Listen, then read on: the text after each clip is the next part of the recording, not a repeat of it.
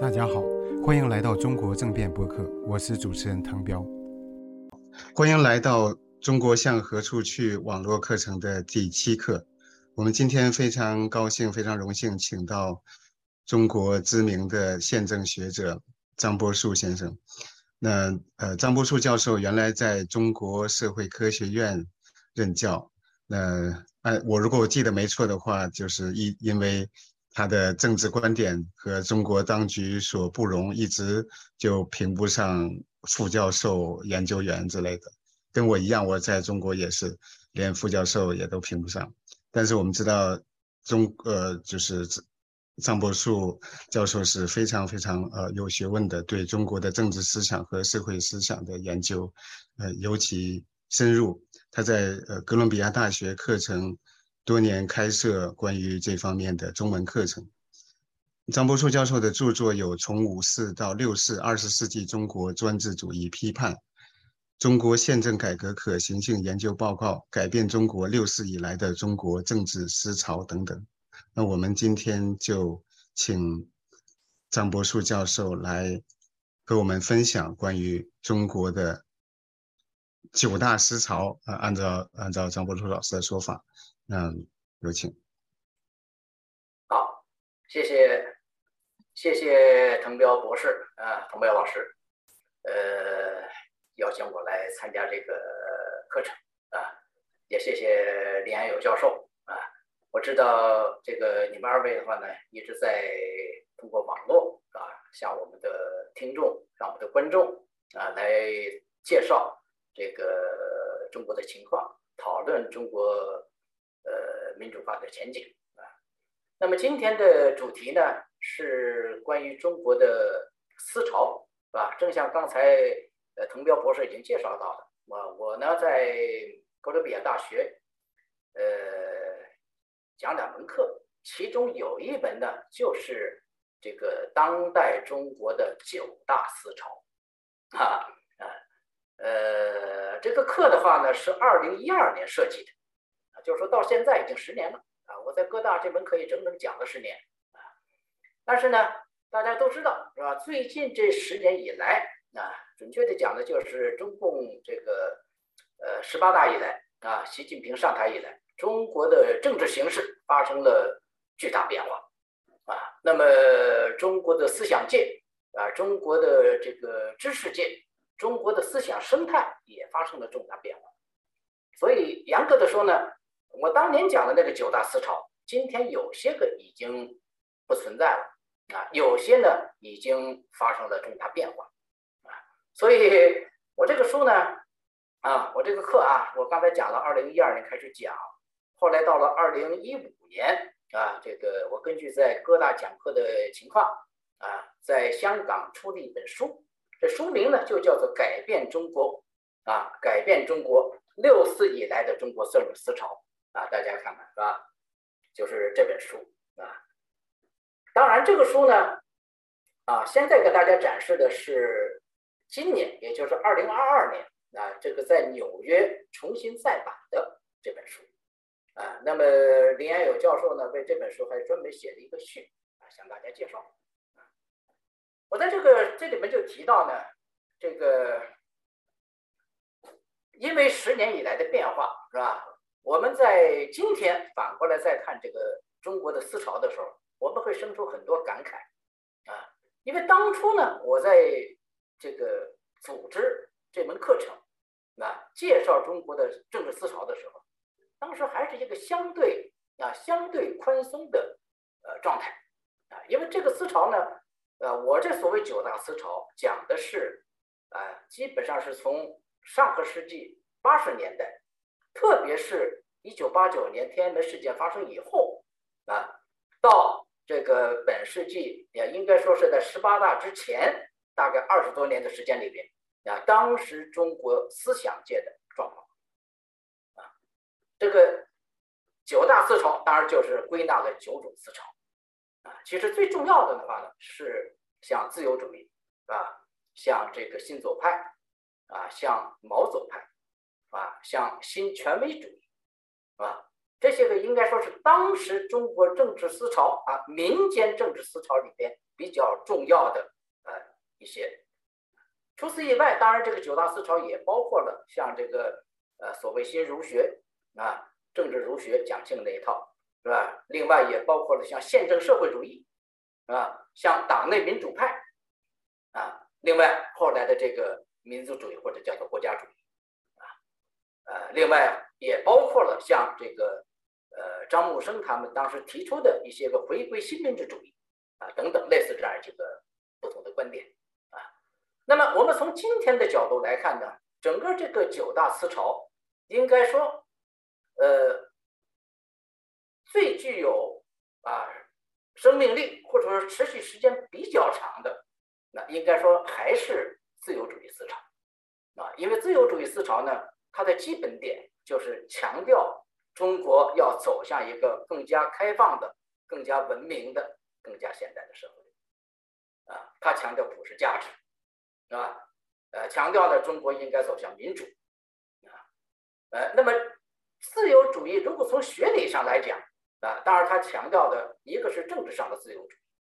那就是公共权力要受到监督，啊，公共权力要能够通过有序的更替来保持它的人民性，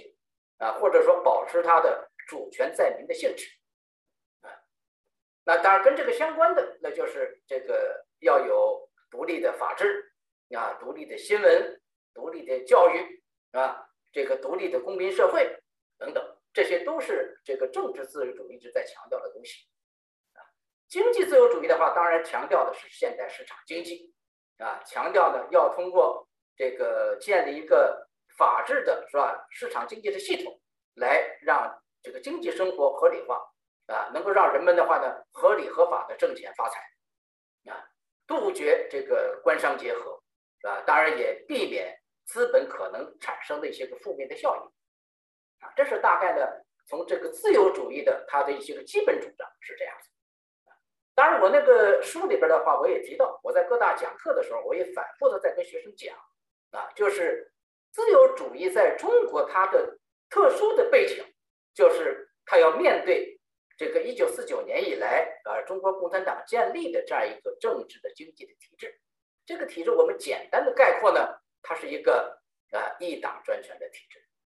啊，一党专权，当然它不是民主的，啊，它是一种现代革命党所创造的专政体制，啊，它对人的基本权利很多地方是不尊重的，啊，而且他这个强调一个党一个政党垄断公共权力，啊。这是一种专制的一种体制，所以中国的自由主义的话呢，从它诞生的那一天起，啊，它一直是作为反专制的一种基本力量存在的。这是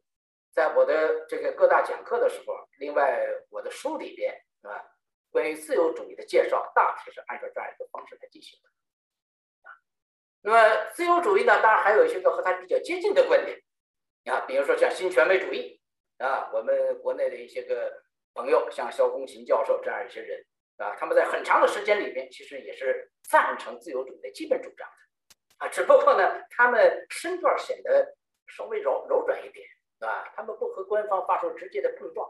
啊，他们强调的话呢，改革的进程要有一个相对稳定的社会条件，要有一个相对稳定的这个基础，啊，另外他强调的就是当权者如果有这种主动的改革意识。啊，那么这对中国的转型应该是最理想的状态啊，所以人们一般称他们为新权威主义啊，就是在权威的庇护之下来推进这个转型啊，这是一种观点，是吧？另外像这个宪政社会主义啊，还有党内民主派啊，呃，那么党内民主派当然主要指的是我们啊共产党内的一批老干部，一批一批老老老老老同志。啊，他们是一批老呃所谓两头针的共产党人啊，当年参加革命是吧？推翻国民党啊，追求民主那是真的，哎，但是后来这个经过几十年的风风雨雨啊，经过了毛泽东的这种这个文文化大革命啊，经过了这个一九六啊一九八九年的六四天安门的血腥镇压，那么我们这批老老老干部啊，他们意识到啊，这个共产党的这个路看来是走不通的啊。所以他们转而这个支持、赞成宪政民主的这样一个方向啊，这一批老同志啊，我们称之为这个党内民主派啊，所以他们和自由主义的主张基本也是一致啊。这是这是一类啊，从中国这个过去三十多年改革开放以来，是吧？中国民间所产生的这样一些个主张推进中国政治改革的一些个基本的思潮是这样子。那么另外一类啊，另外一类啊，当然在中国也很有影响，就叫做所谓中国的新左派啊。新左派的当然其中包括几个很著名的学者，是吧？呃，他们是以批判资本主义著称。啊，他们吸收了西方左派的很多观点，啊，应该说呢，在九十年代的时候，这批人里边有些人还是很认真的，啊，虽然他们的观点很多，我个人并不赞成，但是我觉得至少他们还是啊，在当时还是保留了一种相对独立的品格，啊，比如说像汪辉啊，像王绍光啊，像这个崔之元这样一批学者，啊，呃，但是后来发生了很大变化。啊，就是进入本世纪以来吧，啊，这批新左派的话呢，好像慢慢慢慢的是吧，越来越改变他们自己原来的初衷，啊，他们和权力之间的那种勾兑显得越来越明显，啊，这当然站在我这个角度呢，我是我是批评他们的，啊，新左派是吧？还有一个啊，这个在若干年前在中国民间也很有影响的，就叫做毛左派，啊，也是一批这个。啊，有体制内的学人啊，也有共产党的老干部啊，当然也有很多我们年轻的一些个年轻人啊。毛左派的话呢，简而言之的话呢，他们对邓小平的改革开放以来共产党的贪腐现象是非常非常的不满意。哎，那么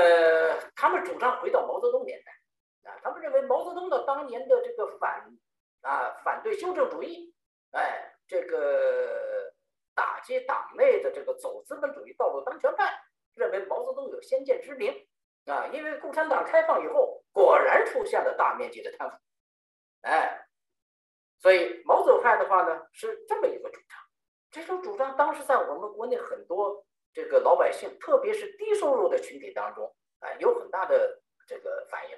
啊，大家觉得好像这些人讲的也有道理啊，但是呢。也一样，跟刚才我讲的新左派的情况一样，是吧？最近这些年，尤其是中共十八大以来啊，习近平上台以来，那么毛左派的一些个头面人物啊，也开始纷纷的这个和官方这个勾兑，哎，向官方表示归顺啊。所以我后来这个在各大讲课的时候呢，我有一个提法啊，我把这种现象啊，就是新左派、毛左派和中共官方的主流意识形态。这三个东西逐渐逐渐的走到一起去了啊！我把这种现象呢称之为“三左河流”，啊，官方自己也是左的啊，那么加上新左派，加上毛左派，他们最后的话呢，逐渐逐渐的走向河流，啊，都站在今天所谓中国梦的这个这个旗帜之下了啊！这当然是中国思想界一个很重大的变化啊，也很值得深思的变化。这是一个情况，啊？另外一个情况呢，就是中国的自由派，刚才我讲的那个自由主义，这个这些年以来其实也发生了重大的变化，啊，特别是最近十年以来，啊，它这个变化呢，主要表现为就是随着官方啊对这个民间的自由主义声音的打压，这种打压是到了习近平的这十年。应该说是空前的严厉，啊，我们知道的话呢，我们国内的这些个自由派的同仁，现在几乎没有办法说话了，啊，有的被革掉的职务，啊，有的嘛这个剥夺了教职，你去图书馆去去去去去看看看书吧，那那有的干脆就是把你开除，是吧？你这个把工资也给你免掉了，啊，这种情况很多啊，我我这里不举例子了啊。那么在这种高压的面前，我们自由派的内部其实发生了分化，一部分人呢，这个不说话了，啊，沉默了，啊，因为他也没地儿可说了，啊，一部分人呢，走向了比较激烈的一种这个立场，啊，他原来可能是相对温和的，啊，他也未必是这个说一定要是推翻谁，啊。但是在这个十年的这种高压状态之下，那么他可能走向一种比过去更加激烈的立场，啊，不仅是反专制啊，甚至是这个主张推翻现存的这个政权，那这样的人当然也是有的，啊，呃，这是中国自由之世界，是吧？但是在这个分化的基础上，最近这两三年甚至发生了进一步的分化。那这个分化当然和呃中美关系的变化和这个美国出现的一些个情况有关系啊。比如说这个大家知道是吧？这个川普当政啊，当了四年美国总统啊。那么怎么看待像川普或者叫特朗普是吧？这种现象？啊，实际上在我们的自由派内部是发生了激烈争论的，啊，有些人是支持川普的，有些人是批评川普的，啊，这个问题呢，一会儿滕彪博士大概他还要谈一下他的观点，啊，因为这个我知道滕彪是是批判川普的，啊，我也一样，我也是批评川普的，啊，但是我们这种观点在中国的自由派知识分子里边，大概可能属于少数，大部分人是支持支持川普，为什么呢？啊？大概在他们眼里边是吧？因为川普在和北京打贸易战嘛，啊，这个川普后期嘛，他的副总统彭斯啊，这个他的国务卿蓬佩奥也都发表一个非常激烈的、坚定的，是吧？这个反共的这种表演这个演讲，啊，那在我们的一些个自由派的朋友看来呢，大概他们代表了一种美国要推动中国民主的一种状态，啊，所以他们把川普视为是支持中国民主化的一个坚定的力量，啊，当然这种判断呢。我个人认为这是错误的，不但错误，而且是荒谬的。川普本人绝没有这个意思啊。但是，怎么来理解我们中国国内的啊，或者包括海外的这个自由力量啊，会产生这样一种巨大的这个反差，产生这种巨大的分裂啊？那我觉得很重要的一条，大概是因为这些年以来，习近平的高压，是吧？共产党的这种政治上的这种专制的。加剧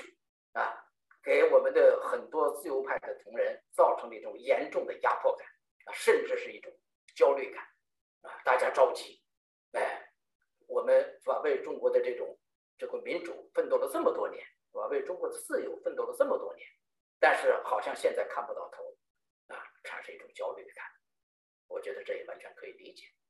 是吧？那么为什么最近这几天是吧？因为中国国内这个。呃，我们的民众的发爆爆发力就是比较强烈的抗议，是吧？抗议这种过度防疫，而且由这里边的话呢，这个引申出了一些个比较深刻的一些政治话题，是吧？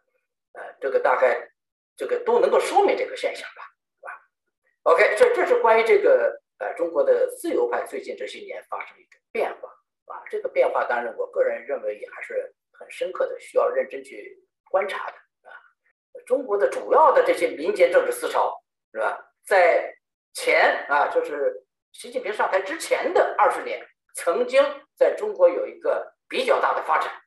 啊，反映了啊那个年代啊，虽然它仍然是一个共产党专制的年代，但是相对来讲比较宽松。哎，江泽民最近去世以后，为什么民间好多人开始怀念他？啊，大概跟这个因素有关系，啊，就是江江泽民和胡锦涛的。啊，那两段二十来年吧，是吧？中国的思想界还可以发出一些声音，尽管这些声音很多也需要通过某种曲折的啊、曲里拐弯的啊这种方式来表达，但是不管怎么样吧，它还是有渠道去表达，对吧？当时还有《南方周末》，是吧？还有《新京报》，对吧？哎，还有这个这个《财新杂志》，啊？大家可以讲一些个呃比较自由的声音，现在当然完全做不到。这是我们今天在讨论中国思潮的时候，啊，大家恐怕要意识到的一点，啊，呃，我个人的话，当然对目前中国的状态，啊，我个人也很焦虑，啊，我也很担忧，啊，但是反过来说呢，啊，呃，我们也还有信心，啊，就是说，中国经过改革开放四十年的积累，啊，民间所集聚的那种民主化的潜能。啊，人们要求啊，用过一种这个更开放的、更有尊严的，是吧？更符合现代文明规范的那种生活。我相信这种东西呢，在我们新的一代人的成长过程当中，它仍然会不断的表现出来，不断的激发出来。是吧？不断的生长出来。那在这个意义上呢，可以说中国过去三十年的呃这个自由派啊，党的民主派是吧？这个我们这些个同仁的努力啊，应该说还是有成绩的。这方面我们也要充分的估计到。好，童彪博士，我是不是先说这么多呀？